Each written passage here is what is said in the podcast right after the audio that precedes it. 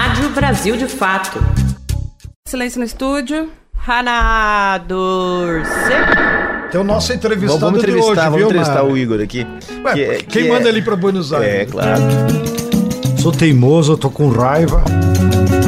Corro o risco de errar todas, né? Como, co- como frequência os comentaristas de futebol como o Igor sempre é. Eu tô gravando, amigo. ele é, teve uma sessão espírita, né, canina, uma sessão espírita com o cachorro que morreu. E o cachorro que morreu disse a ele que ele tinha que ser candidato a presidente Ah, porque ele ia vencer a eleição.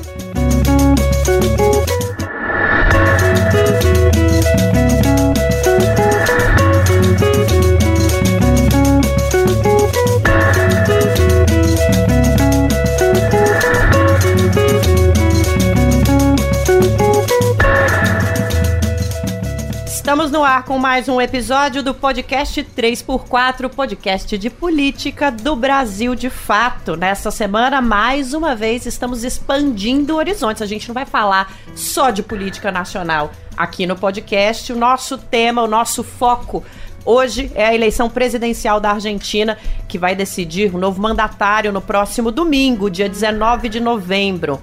O Igor Carvalho, meu companheiro de redação, que normalmente está comigo aqui na bancada, inclusive está em Buenos Aires em loco. Daqui a pouquinho a gente vai falar com ele, mas antes, já vou apresentar quem está conosco. Querido João Pedro Stedley, que reveza a bancada com José Genuíno para fazer comentários muito importantes neste podcast. Obrigada pela presença. Hoje seremos todos peronistas. Hermanos. Ó, o Igor.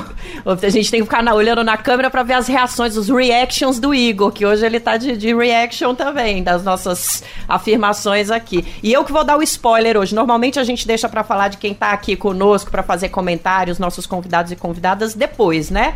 Mas como o programa tá especial, o Igor tá lá de Buenos Aires, a gente já começa dando esse pequeno spoiler que vem de mim nesta semana. Quem vai analisar os caminhos que levaram para esse cenário e para esse futuro político da Argentina é o professor Juliano Medeiros, historiador, cientista político, ex-presidente do PSOL. Tudo bem, prof? Tudo bem, estamos aqui de volta, é um prazer estar com vocês. Bom demais. E aí a gente vai pra Argentina agora, falar com o nosso querido amigo. E aí, hermano? Tudo bom, Igor? Olá, tudo bem? Me tudo fa- bom, Nara? Eu- Juliano? Eu quero saber uma coisa, Igor. Como é que foi seu, sua manhã aí? Você chegou tem pouco tempo, a gente já recebeu foto dos jornais, a gente sabe que você já conversou com gente aí nas ruas. O que que tá rolando?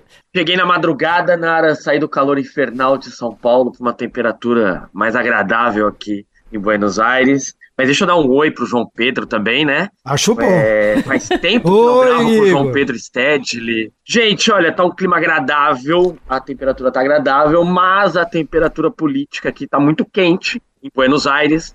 Os jornais tratam do, do jantar do Milei com alguns empresários do agronegócio, banqueiros industriais aqui é, da Argentina. O, jantar aconteceu ontem à noite. O, o Milei teve que responder algumas questões econômicas, que é algo que está norteando aqui a eleição. A poucos metros do Milley estava o Júlio Vitelli, embaixador do Brasil, participou do jantar e escutou o Milley dizer que os empresários poderão comercializar com quem quiser, mas que ele não será aliado de comunistas. É importante dizer que o Milley tem dito que o Lula é um dos comunistas com quem ele não pretende ter relações. Então, algumas coisas os, os jornais hoje estão repercutindo. O Papa anunciou que no primeiro semestre de 2024 virá a Argentina e houve um boato aqui que caso o Milley vencesse o Jorge Bergoglio, não viria para evitar um encontro com Milley. Ele desmentiu, disse que independente da vitória de qualquer que seja candidato, estará na Argentina. Outro assunto, João Pedro Sted, é que o Milley quer transformar os clubes de futebol em sociedade anônima. É um projeto. Há uma reação hoje em Argentina e Uruguai nesta quinta-feira, né? Estamos gravando, importante dizer aí ao nosso ouvinte que estamos gravando na quinta-feira, dia 16. Nesta noite haverá Argentina e Uruguai. E o Scaloni teve que responder sobre isso, diz que política não é com ele. Então, esses são alguns dos assuntos que estão nos jornais argentinos. Hoje, nesta quinta-feira, teremos à tarde diversas manifestações convocadas em defesa da democracia. Na última quarta-feira, dia 15, houve um confronto entre apoiadores de Milley e apoiadores de Massa em Ezeiza. Um dos últimos atos do, do Milley, o prefeito ali de Ezeiza é peronista, kirchnerista, e convocou uma manifestação contra as bandeiras defendidas pelo Milley, ou seja, estamos vendo algo muito próximo do que vimos nas vésperas das eleições é, brasileiras. E aí eu queria, encerrando aqui para vocês esse repasse de informações daqui, eu, eu queria fazer uma pergunta para o Juliano e para o João Pedro. Parece aqui nós temos um, um, cenário inóspito na eleição argentina, porque conversando com algumas pessoas na rua, não há um voto apaixonado, não há um voto conquistado por nenhuma das partes. Há um receio, um medo do que seja a figura do, do Milley. Por outro lado, é, há um temor por ser o Massa, o ministro da Economia, de talvez uma das piores fases da economia argentina, de para onde o país possa ir. É, por outro lado, Juliano, queria te escutar um pouco sobre isso, mas que para o bem ou para o mal, quem dá as cartas nas eleições aqui é o Milley. Então, tudo acontece a partir da reação do que o Milley faz ou diz, né? Parece que inclusive a campanha do Massa está muito focada em reagir ao Milley, já que para o bem ou para o mal e muito mais para o mal, ele costuma dar declarações atabalhoadas, declarações pouco democráticas e estabelece compromissos pouco democráticos que acaba fazendo com que o Massa tenha que se posicionar. Eu queria escutar vocês um pouco sobre esses dois pontos, a, a campanha muito focada no Milley e o que, que vocês acham desse embate que para os argentinos aqui que eu tenho escutado nas ruas é o Milley, uma figura horrível para a democracia, para o continente, e o Massa, uma certa incerteza por alguém que conduzia uma economia que está em frangalhos aqui na Argentina. Muito bom, Igor. Legal as suas informações. Olha só, vamos lá. Eu já passei do pessimismo ao otimismo algumas vezes nessa eleição argentina, porque em alguns momentos parecia que a, que a eleição estava perdida, que o Milei ia ser presidente da Argentina e essa capacidade de reação dos setores democráticos progressistas da Argentina tem nos dado esperança de que é possível que a gente tenha uma eleição mais parecida com 2022 no Brasil do que com 2018. É disso que se trata. É, o que nós estamos vendo na Argentina é a reprodução de um cenário que nós já vimos no Brasil em 2018 e 2022, no Chile é, entre o Gabriel Boric e o José Antônio Cast, na Colômbia entre o Gustavo Petro e o Hernandes, ou seja, a dinâmica que a gente tem visto nas eleições na América do Sul é de polarizações entre a esquerda, centro-esquerda e a extrema-direita, ou seja, a extrema-direita é, substituiu aquela velha direita tradicional como força hegemônica da direita dos interesses do capital na América Latina. É, o segundo aspecto que me preocupa um pouco, Igor, é essa, esse seu relato, essa sua descrição de que quem dá as cartas na campanha é o Milley porque isso aconteceu no Brasil, mas em 2018, não em 2022. Em 2022 nós conseguimos, como eu digo, reequilibrar a dinâmica da agenda política do país, né? É, em 2018 não. Em 2018 quem determinou qual era a agenda da disputa eleitoral, que era corrupção, violência, antipolítica, temas morais, temas de costumes, foi o Jair Bolsonaro. Então a gente ficou respondendo ao Jair Bolsonaro, embora aquela eleição de 18 foi uma eleição completamente atípica, Sim. o candidato que estava liderando as pesquisas estava preso, enfim, tudo que a gente já sabe. Mas a eleição de 18 foi uma eleição de extrema direita, determinou a agenda da eleição. E a gente reagia. Em 2022, com a reação dos movimentos sociais, com a pandemia, com os problemas na economia brasileira, nós reequilibramos um pouco essa capacidade de definir a agenda da eleição. De modo que se o Milley está determinando tão fortemente como você está descrevendo. Eu só chego amanhã em Buenos Aires, vou ver em loco também. Mas se o Milei está determinando tão fortemente a agenda da eleição, isso é perigoso. Isso pode significar que a agenda da eleição está mais na mão da extrema-direita do que da nossa. E temos um problema, que nós precisamos falar sobre ele. O Sérgio Massa não é um representante nem do kirchnerismo, nem do peronismo mais clássico. O Sérgio Massa foi ministro do Sérgio Menem, rompeu com, com o peronismo, foi para a direita, voltou para a esquerda, voltou para a direita. Ou seja, é um sujeito que tem uma, uma trajetória um pouco errática. E isso também dificulta, embora eu tenha acompanhado os debates é, que estão sendo transmitidos, acho que a postura dele está sendo muito boa, muito firme, tem sido um bom candidato. Me parece que no fim das contas tem sido um bom candidato. A comunicação da campanha melhorou muito nas últimas, nas últimas semanas, mas isso também é, traz uma dificuldade adicional. Então eu acho que a gente precisa ficar atento, porque é, essa, essa estratégia dos nossos opositores, de sequestrarem o debate e fazer a gente ficar só respondendo, costuma ser, em geral, uma armadilha que nos traz mais derrotas do que vitórias, João. Estamos aqui igual comentarista de futebol, Oh, né? citamos. Só dando opinião como espectadores. Então também corro o risco de errar todas, né? Como, co- como frequências comentaristas de futebol como o Igor sempre erram. Mas, olhando de longe e por tudo que tenho ouvido e lido, eu estou otimista, Juliano. Pelas seguintes circunstâncias mais estruturais. Primeiro, o Milley é a reprodução folclórica do pensamento de ultradireita dos milico. E os milico lá na Argentina são odiados, porque eles passaram em revista mesmo a ditadura militar, até porque custou 30 mil mortos.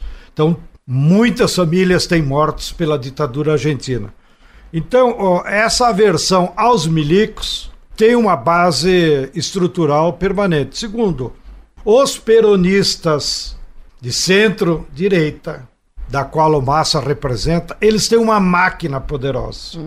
Sindical, econômica, estruturante, os governadores, os prefeitos. Eles são o establishment mesmo. Eles são, é isso que tu disse. São o sistema. Então, são o sistema. Eles têm uma máquina e essa máquina eles vão botar operar. No primeiro turno de tudo que eu leio, eles não botaram tanto a máquina porque eles priorizaram os candidatos a governador. E muitas eleições de governador já tinham acontecido, inclusive, É. antes. E, e- e foi, foi um sucesso. O peronismo clássico ganhou as eleições do primeiro turno para governador. E a terceira, eh, dado da, da, da estrutura, é que a sociedade da Argentina é bem mais politizada que a nossa. Então o cara não se deixa iludir por uma fake news. Não vai atrás um- de uma mentira na rede social.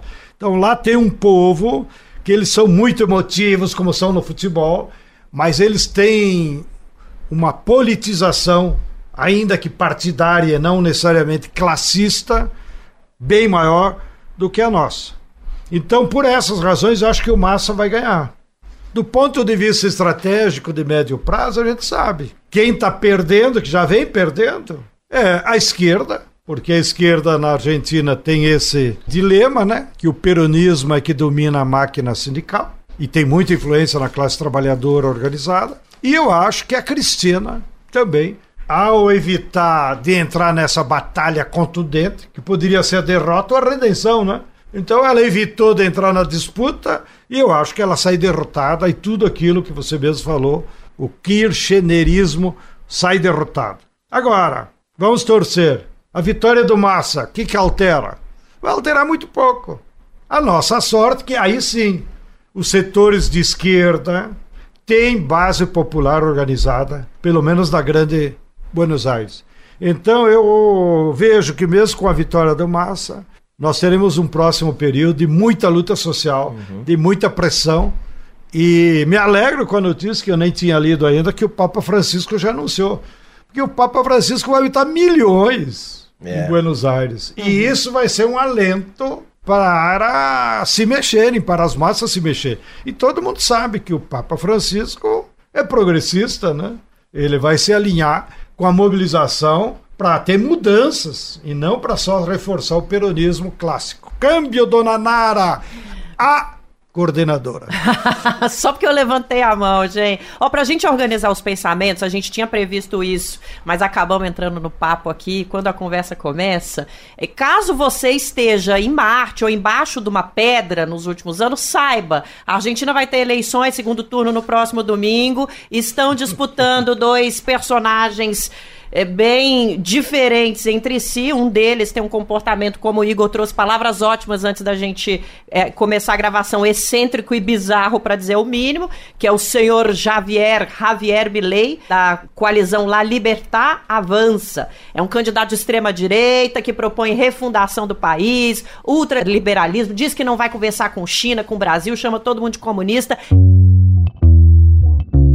La verdad que, digo, no podés ser más mentiroso, Sergio. Mirá que me dijeron que eras mentiroso, pero todos los días parece que te superás. Te escribió Macri. Él. No, no, no, no me escribió Macri. Mira, te voy a decir algo. Una, una economía como la que yo propongo, justamente al ser competitiva fiscalmente, al ser competitiva laboralmente, está en condiciones de competir. Lo que pasa que, ¿sabes lo que pasa? Que mientras que yo pienso en un país que piensa exportarle a 8 mil millones de seres humanos, vos pensás en un mercado interno bien cerradito para poder hacer negocios con tus amigos. E do outro lado a gente tem o peronista, pero não tanto, né? Como o Juliano trouxe aqui pra gente, que é o atual ministro da Economia, o Sérgio Massa, que está pela coalizão União por la Pátria. Javier, no puedo citar tus referencias bien porque el último libro que escribiste tenés tres denuncias de, pla de, plagio de haber copiado a otros autores. Invito a la gente a que lo revise en Google. Yo lo que quiero decirle a las pymes y sobre todo a los empresarios argentinos, abrir la economía indiscriminadamente mientras los países que supuestamente va a alinear el Señor nos la cierran y si no, preguntemos lo que le cuesta a Techín vender acero en Estados Unidos. En realidad es una mirada apátrida es una mirada desaprensiva de la realidad de los argentinos. E aí a gente queria conversar com você, Juliano, para entender melhor como é que a Argentina chegou nesse ponto de ter, de um lado, o ministro da Economia num momento muito tenso economicamente para o país, disputando e podendo ganhar a eleição, e do outro, essa figura que acho que não tem adjetivo melhor do que maluco mesmo, né? Não sei se isso alcança. Como que a gente chegou nesse ponto político na Argentina? Dá para dar um resumo? Dá, dá sim, Nara. Se a gente olhar outros processos que alimentaram personagens, blocos políticos, partidos de extrema direita, a gente vai perceber que todos eles foram antecedidos por processos de crise política e crise econômica. Tá. Em geral, pela combinação das duas, João. Porque se você tem uma crise econômica, mas há uma confiança nas instituições políticas, isso em geral não dá, não deságua necessariamente na extrema direita ou em, for em forças reacionárias. E o contrário também. Se você tem uma, um desequilíbrio do sistema político, mas você tem aí algum nível de, de equilíbrio econômico, etc., isso também não costuma desaguar em saídas antissistêmicas. O que nós estamos vendo nos últimos anos, vamos pegar o exemplo: Chile. No Chile, nós tivemos uma explosão social em 2019, quando chegou a eleição, quem estava no segundo turno era um sujeito de extrema-direita. O Chile nunca tinha tido, desde a redemocratização, um candidato de extrema-direita no segundo turno. E um jovem de 35 anos de um partido recém-criado. Isso é expressão da crise do sistema político. É? Muito. É? No Brasil, que o Bolsonaro, com 17 segundos de TV, um sujeito que era tido como um, um fanfarrão lá na Câmara dos Deputados, eu trabalhei na Câmara há vários anos, chegava, era o famoso espalha-rodinha, sabe, Nara? Chegava assim, todo mundo saía de perto, porque ninguém queria chegar perto de um cara tão estriônico, tão, tão fora da casinha. Que esse cara tenha chegado no segundo turno e vencido as eleições, o que, que explica isso? Uma tremenda crise política que o Brasil viveu, né, estimulada pela Operação Lava Jato, pelo impeachment da Dilma, acompanhado de uma agenda econômica que piorou a vida das pessoas. Então, na Argentina, nós temos duas coisas. Na Argentina, nós temos crise econômica, inflação de 180% ao mês, não é ao ano. Há um mês, teve um mês na Argentina, bateu 180% de inflação, a moeda dos caras não vale mais nada, então tem um problema na balança de pagamentos, crise econômica é real na Argentina, não é um Sim. problema do Alberto Fernandes, é um problema estrutural da economia argentina, e a crise política a crise política, porque nós tivemos na Argentina nos últimos anos a tentativa de, de criminalização do kirchnerismo, Tentaram prender a Cristina Fernandes Kirchner, teve uma tentativa de atentado contra ela, só não foi atingida por, um, por uma bala no rosto, na cabeça, porque a, o revólver falhou na hora. Né?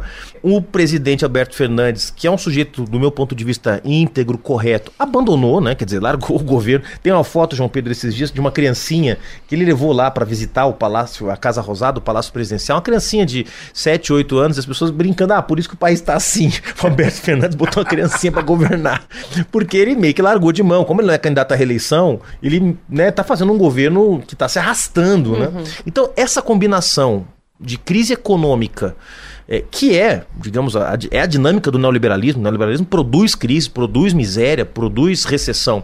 Com crise política, com crise de confiança das instituições políticas, é o que pavimenta esse tipo de aventureiro.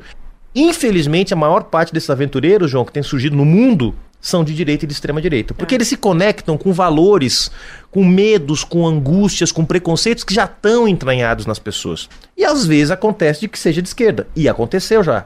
Aconteceu na Grécia, aconteceu na Espanha, agora recentemente no Chile. De vez em quando a esquerda consegue ser a porta-voz desse descontentamento. Mas o que tem acontecido nos últimos anos é que a extrema-direita tem feito isso melhor que a gente, muitas vezes posando diante sistema, posando diante casta política.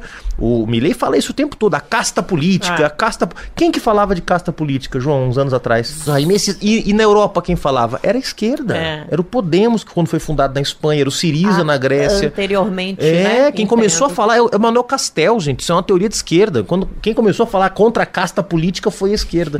Como é que nós temos, cara, o Javier Milei e o Bolsonaro falando de casta política? Então, a minha explicação É. hipersintética, Nara, para isso, como cientista político, alguém que está pensando esse tema obsessivamente nos últimos anos, é que se a gente não der uma resposta para a crise econômica e para a crise política, nós vamos seguir enfrentando sujeitos como esses na política latino-americana. Cara, e a gente tava prevendo te perguntar aqui como é que esses dois personagens se constroem, né? Tanto o, o Massa quanto o Milley, é, mas você já respondeu, a resposta tá na crise mesmo, né? E o Igor lá de Buenos Aires tá afim de tipo, fazer algumas perguntinhas também, né, Igor? Você tem uma pergunta. Queria escutar do, do Juliano, do João Pedro. O, o Juliano, eu conversei com ele quando ele voltou do Equador, ele foi como observador é, acompanhar as eleições no Equador. Há uma preocupação aqui na Argentina com. Hoje eu conversava com uma, uma companheira que é do Conselho Nacional Eleitoral e ela falava da preparação para essa eleição, da preocupação porque o Milei tem é, se recusado a responder se vai respeitar o resultado eleitoral no domingo. E tudo indica que, para um lado ou para o outro, o resultado será muito acirrado. É, não deve ser uma eleição que apontará um vencedor com folga, com tranquilidade. Queria saber, escutar de vocês dois sobre esse episódio, o, o quanto nos preocupa que haja um eventual perdedor que não reconheça essa derrota ou que coloque ou que julgue o caráter da eleição. E aí, é, João Pedro, nós tivemos recentemente nas primárias, o Massa conseguiu os, os peronistas conseguiram uma votação que não foi expressiva, mas foi melhor do que o, o Liberdade Avança do, do, do Milley. O, o Milley conseguiu 37 deputados. Então eu queria escutar de você, João Pedro, por favor. É, já é um perigo. É, a o Liberdade Avança tem apenas dois anos, então já é um perigo o tamanho que ganhou, a projeção que ganhou essa aliança e o Javier Milei, ele já sai de qualquer forma menos derrotado, caso perca no domingo, pelo tamanho, pelo vulto que ganhou nessas eleições e agora chegando ao segundo turno? Então essas duas perguntas aos dois convidados. Eu, eu me preocupo mais com o cenário e a correlação de forças mais ampla. Eh, Os resultados percentuais, quantos parlamentares, como é que vai ser a disputa, isso eu acho que não é tão relevante. Ainda que as pessoas que vivem lá vão estar no meio desse debate. Mas eu vou mais na linha que o Juliano já começou. Eu acho que nós temos que entender a situação da Argentina e a correlação de forças que há lá dentro de um cenário mais amplo que envolve toda a América Latina. E qual é o cenário? Há uma crise capitalista de fundo e há uma crise de saídas. Então nós estamos numa crise, o quarto escuro e girando sem encontrar porta de saída. E por que, que não temos porta de saída à vista? Porque a burguesia nacional argentina ou brasileira não tem projeto de nação. As burguesias locais reduziram seus projetos à conta bancária. E só para fazer uma ilação com o Brasil, você deve ter acompanhado, que é do teu ofício, Juliano. Eu já comentei aqui, eu acho, em outro programa, o dado que o Valor Econômico noticiou: dos 2.867 bilionários brasileiros, a metade brasileiros moram no exterior. Vocês estão cagando e andando com o que acontece nesse território. Bom, na Argentina deve ser o mesmo, lá deve ser pior ainda. É. Bom, então há uma burguesia que não quer ter projeto de país. Segunda condição é que a classe trabalhadora, também em toda a América Latina, não tem construído um projeto de libertação que unisse a classe. A classe está muito pulverizada, está sem projeto, e os partidos políticos, com o máximo de boa vontade, mas não têm conseguido expressar esse desafio. Qual é o projeto que vai ser a porta de saída para a crise? Então, diante disso, a crise só se aprofunda. E no caso da Argentina, é um Rio Grande, já que tu é gaúcho também, Muito mais colorado. é um Rio Grande expandido. Por que, que a economia do Rio Grande está parada? Porque só exporta soja. Se desindustrializou completamente. Completamente. Então, e a Argentina o que, que é? Voltou ao modelo agroexportador do século XIX, nem ao do XX. É. Porque a Argentina tinha um parque industrial fantástico. Nossa, tava Nós muito mesmo bem. Uhum. recebíamos produtos industriais da Argentina e todo mundo valorizava. E agora não tem mais. Então, e para terminar essa avaliação mais estrutural, o capital financeiro, que é o que acumula as riquezas dos trabalhadores no Brasil, na Argentina e na América Latina, eles estão cagando e andando para o Estado. Então, para eles, pouco importa se volta o fascismo, se é um idiota que quer romper as relações com o Brasil. Para eles, pouco importa, porque o centro da acumulação deles é financeira, é a taxa de juros, é a especulação. Essa é a minha explicação do que eu tenho lido. Por que, que para o capital financeiro eles não se importam com o advento de ideias tão malucas para a civilização humana? Mas eu queria pedir para vocês que vocês lembrem de que o Brasil precisa da Argentina e de que a Argentina precisa do Brasil. Dos empregos que o Brasil gera na Argentina e dos empregos que a Argentina gera no Brasil. Do fluxo comercial entre os dois países e de quanto nós podemos crescer juntos. Para isso é preciso ter um presidente que goste de democracia, que respeite as instituições, que goste do Mercosul, que goste da América do Sul e que pense na criação de um bloco importante. Então, mesmo com massa, teremos mais quatro anos de emoções na Argentina, no Brasil e na América Latina, viu, dona Nara? Então, muito chá de Marcela. Muito. Mas eu tô produzindo muito maracujá lá no quintalzinho agroecológico, viu? É, Dá mas- pro Brasil de fato todo se quiser também, Ah, viu, quero, Juliano? eu Mas quero. faz o comentário, Juliano. É, não, eu acho que o Igor traz um, um tema importante, né? O único, o único candidato que pode não reconhecer a derrota é o Milley. O Massa vai reconhecer se perder a eleição. O Massa, com todos os defeitos que tem, é um democrata. O Milley pode não reconhecer. Mas né? também isso não altera nada. Mas- não- É, mas também acho, também acho, João, porque olha só qual é a situação. A situação é que, é, como lembrou o João Pedro aqui no início do nosso papo, diferente do Brasil, houve um processo de revisão histórica da Argentina que botou, botou a junta militar na cadeia.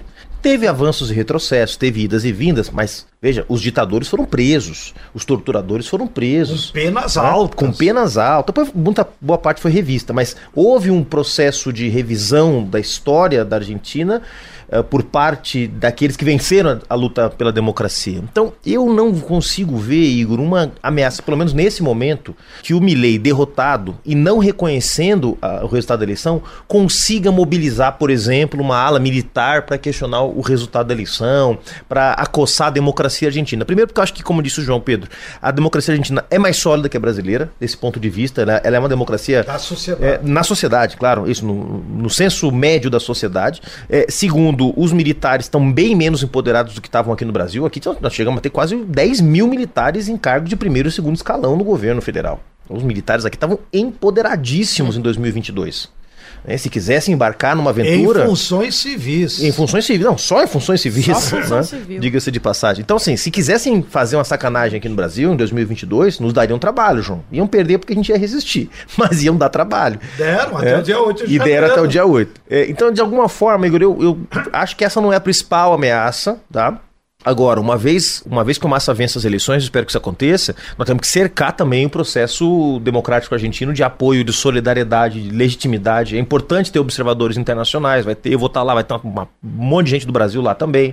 né? É importante que, independente da nossa opinião sobre o Massa e tal, que se tenha um processo de legitimação do resultado eleitoral, não só pelas instituições argentinas, mas pela comunidade internacional. Às vezes a gente acha que isso é meio que, ah, não, tudo bem, não, tudo bem, não. É, Foi decisivo em muitos momentos da história que tivesse gente de fora dizendo, não, não teve fraude aqui, foi correto. No caso do Brasil ano passado não foi necessário, mas em outros países isso já teve um peso importante. Então acho que a gente tem que ficar atento, não vamos baixar, baixar a guarda não, porque de fato esse movimento que está em curso na Argentina, liderado pelo Milei, é algo novo que a gente ainda está interpretando. Duas anedotas aqui para corroborar as falas de vocês. É, é, quando o Bolsonaro ganhou as eleições aqui, eu me lembro de não só eu, mas muita gente, inclusive aqui a gente tinha aquela sensação muito grande de mundo, não nos esqueça. A gente tá aqui, não esquece, a gente tá vivendo um inferno aqui. Olha pra gente, porque essa assistência global é importante. E outra, uma grande amiga minha que é ouvinte do nosso querido podcast, João, quando eu perguntei para ela, o pessoal não acha esse candidato esquisitão, meio bizarro? Ela, não, esquisito é militar na presidência pro argentino. Então, para pro argentino é mais esquisito o Brasil com Bolsonaro do que o Milley aqui. O mullet do Milley é até moda por aqui, ela falou.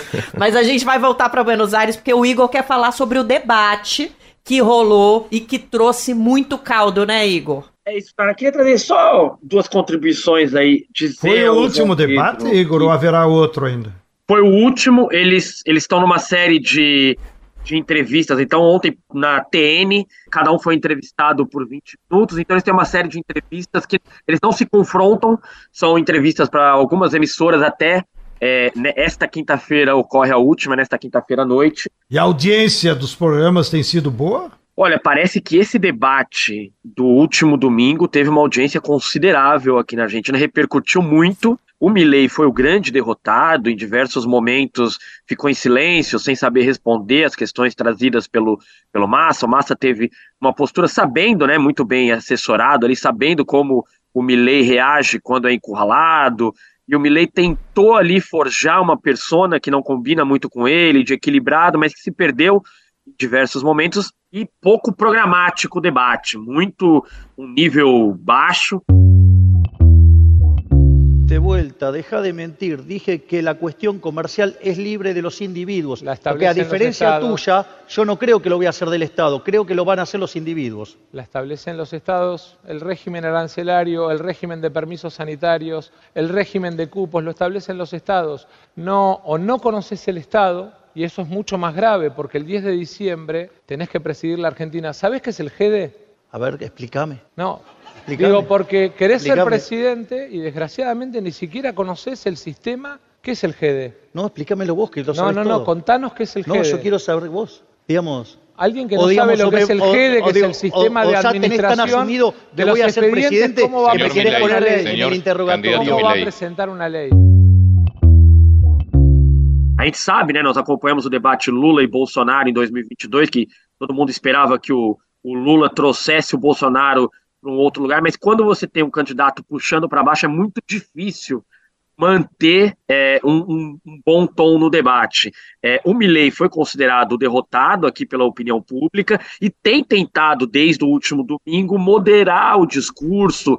No encontro com os empresários na última noite, ele tentou ali, é, ele não respondeu sobre encerrar as atividades do Banco Central, disse que isso vai ser feito é, em dois anos. Ele encerra a inflação da Argentina, não diz como fará isso, é, mas em dois anos ele encerra a inflação da Argentina e que paulatinamente ele vai para medidas de mais choque nos últimos anos de mandato, mas não se comprometeu é, com as questões levantadas pelos empresários.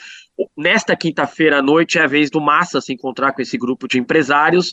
E eu queria escutar de vocês o peso que a economia deve ter na eleição argentina, um país que está é, enfrenta é, uma dificuldade hoje nos jornais argentinos tem aqui a Universidade de Córdoba fez um levantamento que 40% dos argentinos chegaram aí à linha da pobreza. Então, o tamanho que a economia pode ter, e se vocês acreditam que o argentino ainda dialoga com essas, é, essas questões que o Milley traz, como dolarização da, da moeda argentina e fechar o Banco Central. O, o Igor, antes de ouvirmos o Juliano, só para reagir a você, eu acho que a proposta do Milley para a inflação é a dolarização. Ele implanta o dólar, acaba a inflação, porque acaba o peso, né? É, mas eu ia te perguntar ainda, e sobre as pesquisas de intenção de voto, eles têm a regra igual aqui nós, que 48 horas não pode, o, o vão publicar, ou como estão as várias pesquisas? E João, deixa eu também fazer uma outra pergunta para o Igor. É, que... aproveita. É o nosso entrevistado vamos entrevistar, hoje, Vamos viu, entrevistar o Igor aqui. Ué, que é, quem que manda é... ele para Buenos Aires? É, claro. Queria saber, Igor, o que me chamou um pouco a atenção, você mencionou que o embaixador brasileiro participou de uma agenda de campanha do Milei com empresários. Me parece um pouco esquisito isso. Eu lembro aqui na campanha, tive na coordenação de campanha do presidente Lula, não teve um embaixador de país nenhum participando das nossas agendas. Entendeu? Parte alguma do por, mundo. Por que, que o embaixador brasileiro brasileiro. A gente conhece alguns probleminhas que tem em Itamaraty, né, João? É, mas, para falar assim. Não me provoque. para pegar leve. É, alguma explicação de por que, que o embaixador do governo brasileiro na Argentina estava nesse evento? Juliano, o evento foi organizado, é, não é uma agenda de campanha do Milley, né? É uma agenda uhum. que o Milley cumpriu na última noite, o Massa cumpre nesta noite. É um evento chamado por um grupo de empresários aqui da Argentina para apresentação do caderno de propostas econômicas dos candidatos. Uhum. E não só o, o Júlio Vitelli, o embaixador brasileiro, mas como embaixador do Chile, Equador, é, Uruguai, Venezuela e Bolívia também estiveram hum. nesse encontro. Tá? Melhorou, né? Acho então, não, não é uma agenda de campanha, tá melhor. Você já estava fazendo abaixo assinado para trocar embaixador. já ia fazer o Juliano já estava mandando uma carta registrada para o Itamaraty. É, já estava mandando meu currículo para o Itamaraty. Também. Eu estou imaginando o Itamaraty recebendo o currículo. E sobre as pesquisas? Sobre as pesquisas, João Pedro, eu, eu não sei te informar nesse minuto se haverá até a véspera, né? Nós temos um, a Nara preparou para a gente um apanhado de números das últimas pesquisas. Elas mostram um equilíbrio, né? De, de lado a lado, tem pesquisa que aponta uma vitória apertada do Milley, tem pesquisa que aponta uma vitória apertada do Massa, e isso mostra o quanto esse domingo é, a, haverá um esforço, inclusive, dos candidatos para fazer com que mais argentinos compareçam às urnas, porque isso pode ser determinante. Eu vou deixar a Nara passar os, os números gerais aí que nós temos. Como a gente está com pouco tempo, não vou passar os nomes dos institutos nem nada, mas pessoal, tá assim, olha, tem pesquisa que está mostrando 48,6 para 44,6 para um e para outro. Tem pesquisa que tá 44 a 42. Olha como tá perto um do outro. E tem pesquisa que tá 46, 45 de diferença de um para outro. Então assim, tá igualzinho a gente tava aqui, tudo incerteza técnico, né? total, né? tudo empate técnico. É, e sobre a economia que o, que o Igor mencionou, Igor, olha, não há dúvida de que é um tema. Quer dizer, se a economia tivesse melhor, eu acho que um cara como o Milê não se criava, né? Como a gente diz lá no Rio Grande do Sul, né, João Pedro? Quer dizer, é, sem dúvida é um tema importante.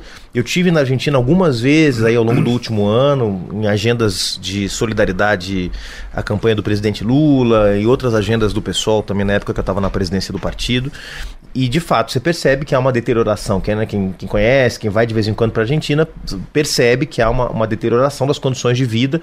É, Buenos Aires não é muito representativo de, do que é toda a Argentina também, né? É uma cidade que tem uma classe média muito grande e, e tem aí como capital do país também um setor que está associado, que está vinculado aos serviços públicos, que também são servidores públicos, gente que trabalha na justiça, gente que trabalha no governo, etc e tal.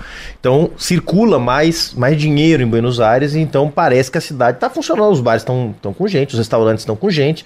Você não vê uma crise social assim explodindo em Buenos Aires, né? Como, como a gente vê aqui em São Paulo, por Exato. exemplo, né? Com, com 50 mil moradores de rua hoje, que é o que nós temos em São Paulo.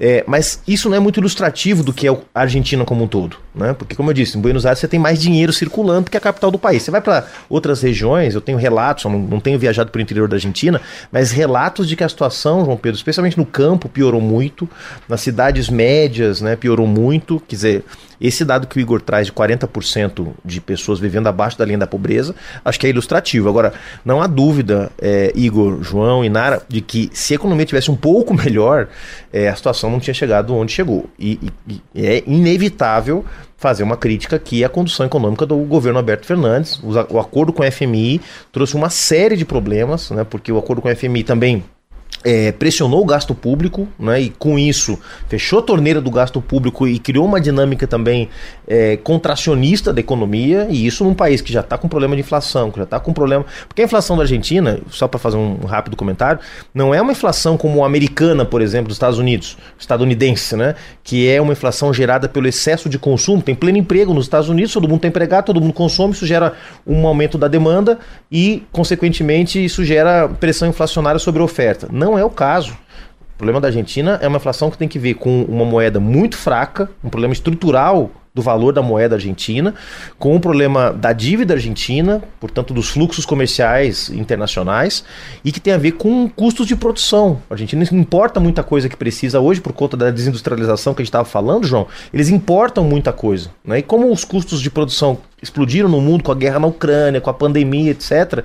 Isso também encareceu o custo de vida na Argentina. Então não tem a ver com a inflação que muitos economistas liberaloides aqui no Brasil falam, que é uma inflação de demanda. As pessoas estão com dinheiro estão gastando. Não, lá é uma inflação que tem a ver com a, a, a desestruturação completa do capitalismo argentino dentro do sistema internacional, né? E é, por isso também é mais difícil de resolver, diga-se de passagem. Eu vou fazer uma, um breve informe aqui. Juliano, eu acabei de receber a informação aqui de que o Liberdade Avança, a, a, a coalizão do, do, do Milley, entrou na justiça pedindo que. entrou com uma solicitação formal nos tribunais, pedindo que as urnas da votação no domingo elas sejam guardadas pelos militares. Hum. Começou, hein? Eu já ouvi essa história. Eu também já ouvi, já ouvi essa história. Já ouvi em algum lugar essa história, João Pedro. É. Já ouvi Parece até que fizeram curso, né? Fizeram o mesmo web curso aí para aprender a, a, agir. Ô, gente, olha só. É... A gente vai falar agora. Vai lá, vai lá. Não, é só uma curiosidade, já que tu tocou nos milico. E tem algum dos filhos do Bolsonaro que tá aí? Parece que o Eduardo Bolsonaro deu tanto azar no primeiro turno que o Milei era super favorito, o Eduardo Bolsonaro pisou na Argentina, o Milei terminou em segundo. Então parece que ele deu tanto azar que não vem dessa vez. Tá foi, numa foi agenda dos Estados Unidos. Ah, mas é e daquela turma do Trump lá, os, o, o gabinete do ódio de Miami. Tem alguém? É que parece que tem um encontro é, da extrema-direita nos Estados Unidos, está o Eduardo Bolsonaro e uma série de deputados da extrema-direita brasileira estão por lá passeando, então acho que não veio ninguém para cá, viu, viu, João Pedro? Agora, não descartaria essa surpresa de algum deles passar por aqui para manifestar apoio. Mais do que figuras públicas conhecidas, você não leu nada ou ouviu da esquerda, como aconteceu aqui no Brasil, que eles apoiaram com computadores, com dinheiro, com esquemas para produzir as fake news. O, aquele marqueteiro estadunidense não apareceu por aí não, né, Igor? Pelo menos não oficialmente. Não, não, não. Aqui não, não se fala nada disso, não. Ó, oh, como a gente tá, nós estamos aqui na retinha final do nosso podcast, a gente vai agora falar sobre. Não tem como, gente, para dividir é, meio a meio massa Milley, não, porque esse Milley toma conta, né, do negócio, é o que ele quer, mas nós vamos ter que falar da maluquice dele mesmo. E aí eu queria começar a conversar sobre esse personagem aqui com o Juliano, que é um personagem que se assemelha muito, como a gente está dizendo aqui, a esse personagem que a gente tem no Brasil, que é o Jair Bolsonaro, a direita nas eleições no mundo todo está seguindo uma mesma cartilha e a gente já sabe disso. Mas tem uma coisa curiosíssima no comportamento dele, que é a certeza que ele dá de que ele vai romper relações, segundo ele agora, diplomáticas com países como Brasil e China. Ironicamente, dois dos maiores parceiros comerciais da Argentina. Primeiro ele falou que não ia conversar com comunista nenhum. Aí chegaram nele e falaram: "Não, mas calma aí, são nossos parceiros comerciais". Ele: "Tá bom. Comercialmente aí empresário pode conversar. Eu não vou conversar diplomaticamente". Mas mesmo diplomaticamente, Juliano, a Argentina tem condição de romper relação com o Brasil, com China? Isso é factível? É, não tem nenhuma condição. Isso tudo é bravata, nada. Bravata eleitoral. Esse sujeito é um. Ele, tem, ele mescla coisas. Eu, eu sempre acho que esses personagens, o Milley, o Bolsonaro, etc., eu não gosto de dizer que são doidos, entendeu? Primeiro porque é um, um, desrespeito com as pessoas que têm, que têm problemas né, de natureza psiquiátrica, psicológica, não, não, é legal. Mas segundo porque esses caras são personagens, eles trabalham comunicação, eles, eles vão construindo um personagem, mensagens que funcionam, as mensagens que não funcionam, eles vão tirando. Basta ver o comportamento do Milley nessa última semana, né? Coisa que estava tirando voto, ele parou de falar. Então, agora, é um sujeito que tem excentricidades, para dizer o mínimo. Você sabe que tem uma história, Nara, que ele resolveu ser candidato a presidente porque ele, ele tinha um cachorro, que ele gostava muito do cachorro, o cachorro morreu e ele é, clonou o cachorro. Tem três não. cachorros, são três clones do cachorro que morreu. Não, amigo. É não. É verdade. E, e, mais, ele, ele jura que ele é, teve uma sessão espírita né, canina, uma sessão espírita, com o cachorro que morreu. E o cachorro que morreu disse a ele que ele tinha que ser candidato a presidente ah, porque ele ia vencer a eleição. Amém, gente. Foi a partir disso que ele decidiu ser candidato a presidente da República. Mas Vou contar uma coisa pior. Sabe por que ele ouve o cachorro? Nessas sessões espíritas caninas, ah. porque ele, numa, num processo de regressão que ele fez, ele descobriu que ele tinha sido um gladiador em Roma dois mil anos atrás e que o cachorro era o cachorro do gladiador. Ah, dele. não, gente. Gente, eu tô falando sério, tem, está documentado. Esse é o tipo de figura que a extrema-direita latino-americana está produzindo. Ô, Juliano, quantas vezes por semana você, como homem, pensa no Império Romano? O Milley a gente já sabe, né? E antes da gente continuar a nossa conversa, eu preciso lembrar você que está aí do outro lado da nossa campanha de apoio ao Brasil de Fato. Você gosta dos conteúdos do Brasil de Fato? Claro que você gosta. Você está aí ouvindo o podcast 3x4 e eu tenho certeza que você esperou a semana inteira para ouvir a gente, né? Então vai lá no apoia.se barra Brasil de Fato e apoia a comunicação popular. Gente, quem apoia ganha brinde, hein? Não vou nem dizer o que, que é, já falei algumas vezes, mas vale muito, muito a pena. Então, obrigada pelo seu apoio e continue com a gente. Recado dado, vamos seguir com a nossa conversa. A gente precisa falar de Mercosul, Stedley. É, é, né, Igor? Vamos conversar um pouquinho de Mercosul. Acho que começando pelo Stedley, como, como você acha que o bloco pode receber, por exemplo, uma eventual vitória desse camarada e mesmo que ele não ganhe essa ascensão desse personagem tão esdrúxulo? Sobre o acordo Mercosul, eu acho que o que mais nos preocupa aqui no Brasil é a possibilidade do acordo com a União Europeia. Eu estou preocupado com isso. Do formato Mercosul em si, eu acho que a fórmula que o Celso Amorim defende, que o Lula devagarzinho está aplicando, ela é mais importante politicamente, que é transformar o Mercosul num grande mercado da Unasul, ou seja, toda a América do Sul teria um mercado comum comercial e econômico. Inclusive, aqui a colar eles chegam a, a aventar a possibilidade de ter também uma nova moeda internacional que regulasse essas informações. Eu não sei lá na Argentina como foi o debate, então é uma pergunta para o Igor em torno do Mercosul, mas aqui, como militante do MST, eu estou muito preocupado com essas notícias que é o Brasil estaria forçando a barra para fazer o acordo com a União Europeia. O acordo com a União Europeia é um desastre. Seria uma tragédia para a indústria brasileira e uma tragédia para a agricultura familiar. Porque eles vão inundar nós de leite, queijo, vinho, escambau. É, tudo sem imposto. O que me assusta é que haja setores dentro do governo brasileiro que apoiam o acordo com a União Europeia. O que me assusta é a falta de reação da Fiesp, que eles serão. vai acabar com a indústria é, brasileira. Então, oxalá o Massa ganha e cria um clima para, em vez de nós ficar Mercosul e União Europeia, transformar o Mercosul num grande mercado da América do Sul. Já praticamente a Venezuela está sendo reincorporada, a Bolívia incorporada, a, Bo a Colômbia mudou o cenário, então seria facilmente incorporada. Então eu estou vendo a situação mais ou menos por aí, dona Nara câmbio. E eu fiz uma pergunta para o Igor, que está ah, pensativo. Mas como você acha que essa ascensão desse camarada esdrúxulo é, é, é, atinge o Mercosul e uma possível vitória dele? Acho que mais claro. ainda, né? O Mercosul está enfraquecido, Nara. Primeiro, reconhecer que, que não, é o, não vivemos os melhores anos do Mercosul, né? tem a ver também com a situação econômica da região como um todo. A região está mais dependente da relação com atores de fora da América do Sul, mais dependente da China, mais dependente. Por isso que ganham forças propostas como essa, João, do acordo União União, com a União Europeia, né? Quer dizer, dentro de uma lógica de que nós estamos tão dependentes dos chineses que talvez distribuir um pouco essa dependência seja uma boa. Não acho que seja o caso, mas esse é o argumento que está tá sendo sustentado por alguns aí. Mas acho que o fundamental é isso que disse o João. A gente precisaria de uma, de uma estratégia para fortalecer as relações comerciais, não só na América Latina, mas com o que a gente chama de sul global, né? Uhum. África, é, parte da Ásia que estão, digamos, sofrendo um pouco do que o Brasil também sofre, que é uma dependência de certas cadeias produtivas hiper especializadas que produzem os bens de, valor, de alto valor agregado, enquanto a gente segue aqui né, dependendo de exportação de bem primário, né, ou do mercado interno, que as pessoas estejam consumindo para que a economia vá bem. Né.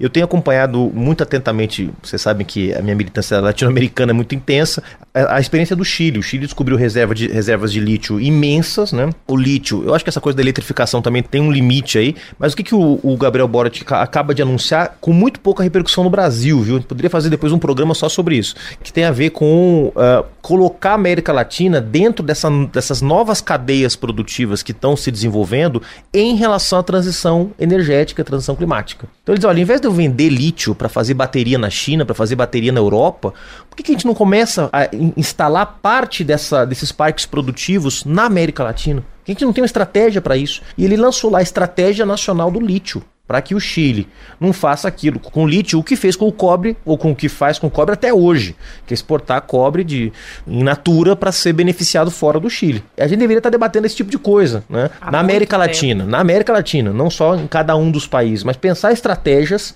de reindustrialização, de integração econômica, de cooperação que permitissem a gente ter aqui também na nossa região é, capacidade de produzir coisas com maior valor agregado, gerando mais riqueza, distribuindo mais renda. João Pedro, o Milley ele foi bem direto no debate ao responder sobre o Mercosul. Ele disse que o Mercosul é um estorvo econômico para a Argentina, que suga a Argentina e devolve pouco para a Argentina, e não quis se comprometer em manter relações. Acontece que, para o debate ficar franco, tanto o acordo com a China quanto a participação da Argentina no Mercosul é algo que não depende da, da, da caneta do presidente precisa de aprovação do parlamento, tanto a saída da Argentina do Mercosul, quanto a quebra de acordo com a China, de acordo comercial com a China. É, então é difícil imaginar que o Milley conseguisse êxito em alguma das duas, mas, obviamente, no Mercosul, principalmente, ele pode esvaziar, mandando um representante de um escalão menor do governo, enfim, pode esvaziar a participação da Argentina no Mercosul. Interessante explicação. Obrigado, seu Igor. Bom trabalho por aí. Nada, câmbio, João Pedro, câmbio. Espero que tu use aquela carteira de identidade número 2 de gaucho aderente para também ir votar. Boa, Igor. Igor, você e... tem visto aí para votar, amigo. Passou da República dos Pampas, já é cidadão. eu, te, eu tenho que dar um recado importante aqui pro João Pedro Stedley que é João Pedro, estou aqui com o pessoal da Brigada Josué de Castro aqui em Buenos oh. Aires, uma experiência de 17 brasileiros assentados no MST que estão fazendo um curso de medicina aqui. Muito bem recebido, muito bem acolhido. E te deixando um abraço, João Pedro Stedley. Muito obrigado. E a gente vai parar um pouquinho de falar sobre política para entrar no nosso bloco de dicas culturais, começando com o nosso convidado. Como nós estamos falando de Argentina, não poderia deixar de ser filme é, indicado para o Oscar de melhor filme na, na, no último ano, que é Argentina, 1985, com o Ricardo Darim, que faz nove em cada dez filmes bons argentinos. Nove tem o Ricardo Darim. Bons comerciais, é, né, exatamente. Que conseguem chegar até a gente. É, e, e que fala exatamente desse processo de transição, né? Ele faz o promotor que conduz o processo de transição e de, é, não só de transição política, mas o processo de julgamento da junta militar que governava até então a Argentina, um filme precioso que, que deveria ser visto por, por todos e por todas. E você, meu querido João Pedro Stedley, o que trouxe de cultura para o podcast hoje? Eu vou na mesma toada do Juliano, Nara. Eu, recomendo, aproveite o domingo, que não vai ter futebol. Eu acho que é 8, 10 episódios. Viento del Agua, que é fantástico. É uma série que analisa a história da Argentina com a Espanha. Então começa lá na Guerra Civil da Espanha, em 36 Aí um dos anarquistas operário migra para Buenos Aires, eh, cria família tal, e termina com um dos seus eh, filhos fazendo o caminho inverso, migrando para a Espanha, fugindo do neoliberalismo do Menem. Então a série é fantástica, muito bem feita, recomendo. Vocês vão gostar, além de ser aula de história que a gente não aprende é, toda hora nos livros. E tá lá na Netflix. Então, excelente recomendação. Diretamente de Buenos Aires, o que trazes para nós, irmão Igor Carvalho? Quem sou eu para referendar algo indicado por João Pedro, mas essa série é maravilhosa. Vou também aí nos streamings é, do meu diretor preferido, argentino, Pablo Trapero. É um filme chamado A Família Rodante, A Família Itinerante, que mostra uma família numerosa argentina no começo dos anos 2000 que se reúne e sai de num trailer pelo norte da Argentina que é lindo, maravilhoso, para ir a um casamento. Eles vão de trailer porque eles vão levar a avó, que é uma senhora já cagenária e, e o filme é lindo, o filme é bonito e fica aí minha recomendação. A Família Rodante de Pablo Tapia. Está na Netflix? Sim, João Pedro Stedley. Bom, eu vou ficar, eu vou ficar na Argentina também, gente. A minha recomendação é o documentário Ao Borde do cineasta César Gonzalez, um cineasta periférico da Argentina que cresceu é, em comunidades é, na, no país. É uma pessoa que vem é, do movimento popular e conseguiu, entre as eleições primárias e logo depois do resultado do primeiro turno, filmar esse documentário que foi totalmente bancado por financiamento coletivo numa convocatória da rádio Futurock e dele mesmo, do próprio cineasta. Então é um documentário popular, chama Ao Borde. É, o César Gonzalez passou essas semanas andando pelas periferias da Argentina e perguntando para as pessoas em quem elas iam votar e por quê. É um documentário essencial, principalmente para a gente que está no campo progressista, no campo da esquerda, entender como a questão econômica chega até a periferia, chega até a classe trabalhadora e que tipo de decisões a classe trabalhadora é obrigada a tomar diante da falta de recursos, inclusive da falta de educação política, né? Porque as classes políticas não têm interesse que a nossa população tenha educação política. O melhor, esse filme é de graça no YouTube, tá lá para todo mundo ver, porque a intenção é um processo coletivo, a intenção é que todo mundo assista. Ao Borde, documentário de César Gonzalez, documentarista, ele também é escritor, ele também é ensaísta, poeta, veio das comunidades argentinas, é um artista popular, trabalhou muito para fazer coletivamente essa obra e neste momento essa obra é praticamente obrigatória para quem está acompanhando a Argentina. Essa dica não é minha, é da minha querida amiga Karen, que está em Buenos Aires e agora ouvindo também o podcast 3x4, mas é muito bem recomendada. A Karen também é cineasta, é roteirista, sabe do que está falando então é isso, assistam. Depois das nossas dicas culturais, não dá para deixar você esquecer. Você tem uma dica cultural também, um recado, enfim, qualquer fala, qualquer coisa que você queira comentar sobre o 3x4, a gente está esperando, viu? Nosso e-mail é 3x4@brasildefato.com.br e as redes sociais do Brasil de Fato estão sempre abertas para vocês. E a gente vai indo para o fim do nosso podcast. Obrigada, João Pedro. Imagina, um grande abraço a todos que nos acompanham toda sexta-feira e depois no YouTube. Nos veremos nas e... próximas semanas, já com o presidente Massa, novo dirigente da Argentina. Igor... E que o povo argentino não nos falte também depois, porque sem luta popular não há mudanças em qualquer país do mundo. Câmbio, um grande abraço.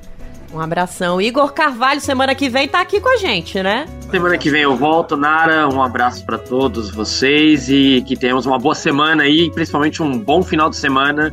Que o domingo seja de notícias boas. Axé para quem é de axé e amém para quem é de amém. A gente se fala então na próxima semana. Até lá! O 3x4 é apresentado por mim, Nara Lacerda, e pelo meu companheiro de redação no Brasil de Fato, Igor Carvalho, hoje diretamente da Argentina.